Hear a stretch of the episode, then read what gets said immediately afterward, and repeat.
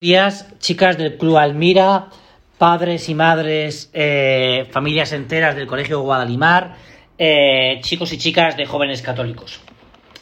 Hay muchas formas de comenzar el año y San José María nos decía que año nuevo, lucha nueva. A mí me gustaría que en este nuevo año que comienza, pues en vez de ser año nuevo, lucha nueva, fuera año nuevo, ilusión renovada.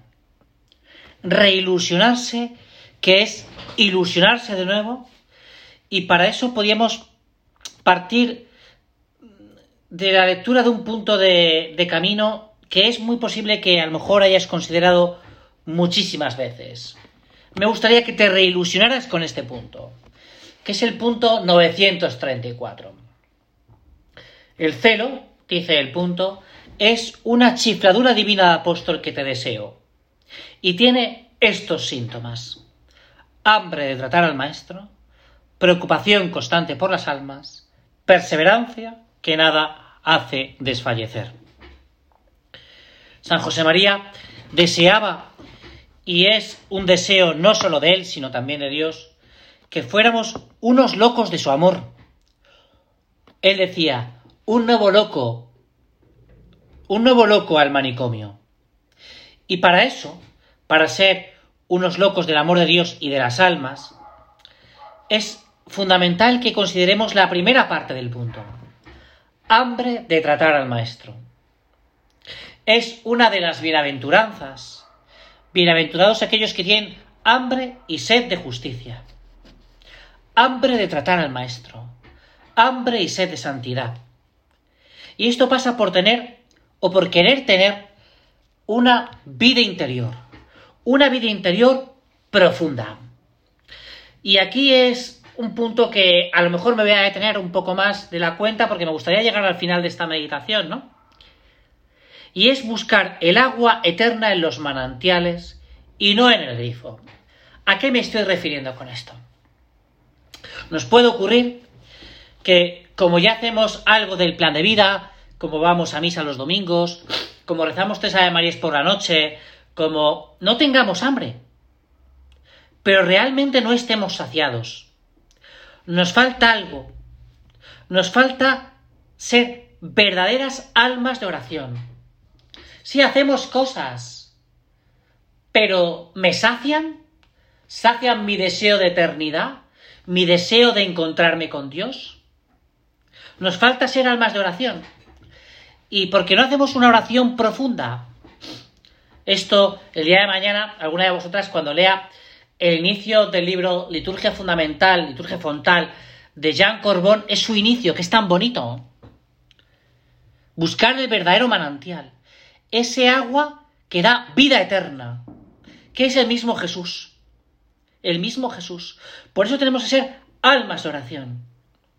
Ser alma de oración por eso no me voy a detener más en este primer síntoma, por eso me voy a detener más en este primer síntoma que describe San José María en camino que los demás, que los otros dos, ayudará a la preocupación constante por las almas y a una perseverancia que nada hace desfallecer. Ser alma de oración, al final, me ayuda a esta preocupación constante por las almas.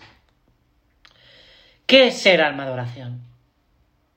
Ser alma de oración es que el corazón, la totalidad, rece, porque el corazón, que es quien se tiene que volver loco de amor, no solo es un impulso, una pasión, un enamoramiento, sino que también es razón, pensamiento, voluntad. Yo cuando el corazón tiene un capricho es porque lo ha pensado, lo ha elegido, lo ha querido. Es el corazón de Dios el que elige a María. Es el corazón de Dios quien me ha elegido a mí.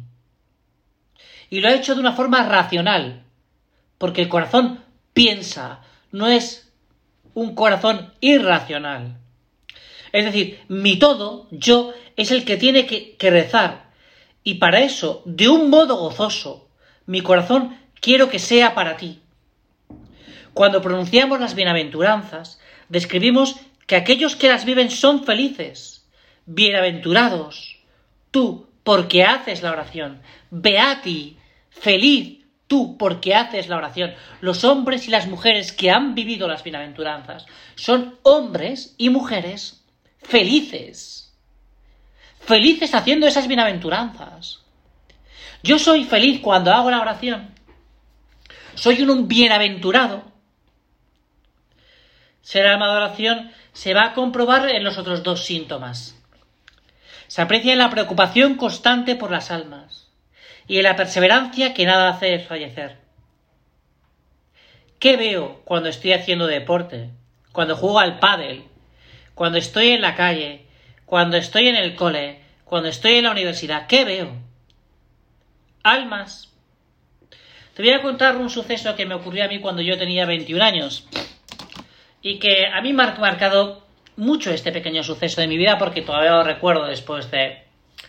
Yo tenía 21 años y me pidieron si podía atender a un sacerdote mayor alguna mañana, porque ya se encontraba pues realmente mal.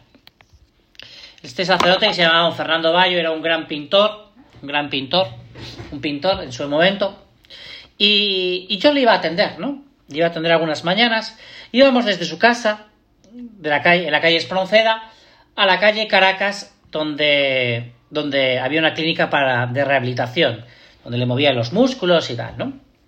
Y a la vuelta, cuando estaba muy cansado, a la vuelta habitualmente, cogíamos un taxi y eh, volvíamos a casa.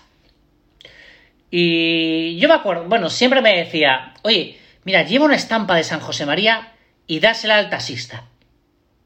Pero un día, volviendo de la calle Caracas para la calle Espronceda, en taxi, eh, le dijo don Fernando al taxista, Oiga, ¿usted hace cuánto que no se confiesa? Y el taxista, pues, empezó con las evasivas y tal. Y en un determinado momento, don Fernando le dijo: ¿Quiere usted que le confiese? Y el taxista se quedó paralizado. Más paralizado me quedé yo cuando le dijo al taxista: Pare aquí usted un momento, que se va a bajar este chico. Y entonces se paró el taxista, don Fernando me invitó a que me bajara, y yo, como era el que llevaba dinero, me tuve que ir corriendo hasta la puerta de su casa para poder pagar al taxista. Al bajar del taxi, don Fernando estaba radiante de felicidad y cuando yo fui a pagar al taxista me dijo, está todo pagado. Don Fernando veía detrás de esa oportunidad que le brindaba el Señor almas, almas, almas. ¿Qué veo? ¿Qué veo? cuando estoy en la calle, cuando estoy en clase, cuando estoy en la universidad. Veo almas. Pero más se transparenta ser alma de oración cuando aparecen las dificultades. San José María, durante, durante en, determinados periodos de su vida, hasta en dos ocasiones, tuvo que empezar la labor con que no le salía con, una determinadas, con determinadas personas. Que no le salía. Y, y eso siguió y continuó porque era una persona llena de fe, llena de perseverancia, llena de oración. Cuando veo una dificultad, mejora mi oración, actualizo la, rectitud de intención, me dejo llevar por el desánimo hay gente que se deja llevar por el desánimo. Que se deja llevar por el desánimo. Una y otra vez. Y entonces yo pienso, ¿qué oración es esta? ¿Qué oración es esta? La siguiente pregunta que nos deberíamos hacer es, ¿cómo rezar bien? ¿Cómo ser alma de oración? Cuando no escondemos nada a Dios, sino que le dejamos entrar en todos los rincones y espacios de nuestra vida cuando no le escondemos nada a Dios. Cuando en esos compartimentos estancos que los hemos sellado con, el, con, con un candado, le dejamos penetrar a Él. Cuando en la soledad, el silencio. Jesús es un protagonista más de mi vida y no un simple espectador que no participa en la función. ¿Qué pasa cuando estoy haciendo un TikTok? Cuando estoy con mi perfil de Instagram? cuando estoy viendo una serie de televisión. Ahí, ¿qué papel juega Dios? ¿Qué papel juega Jesús? Esos comportamientos lo que logran es compartimentar mi corazón. Ese corazón que deja penetrar a Dios en los rincones oscuros de mi existencia. Y donde vive una sola y fuerte pertenencia para vivir un único y gran amor. Si yo le dejo penetrar a Dios, en esos rincones oscuros de mi existencia, es donde va a vivir una sola y fuerte pertenencia a Él, para vivir un único y gran amor. Pero en esos rincones oscuros, ¿vive Jesús? Pues mira, estos son los retos. Estos son los retos que yo quería plantearte. Reilusionarte con ser alma de oración para que en el espacio y el tiempo Dios pueda penetrar, Dios pueda permanecer y tú pertenezcas de un manero, de un modo único y grande a ese gran amor de Dios que quiere tener con cada uno de nosotros. Feliz año a todas y espero veros pronto. Gracias.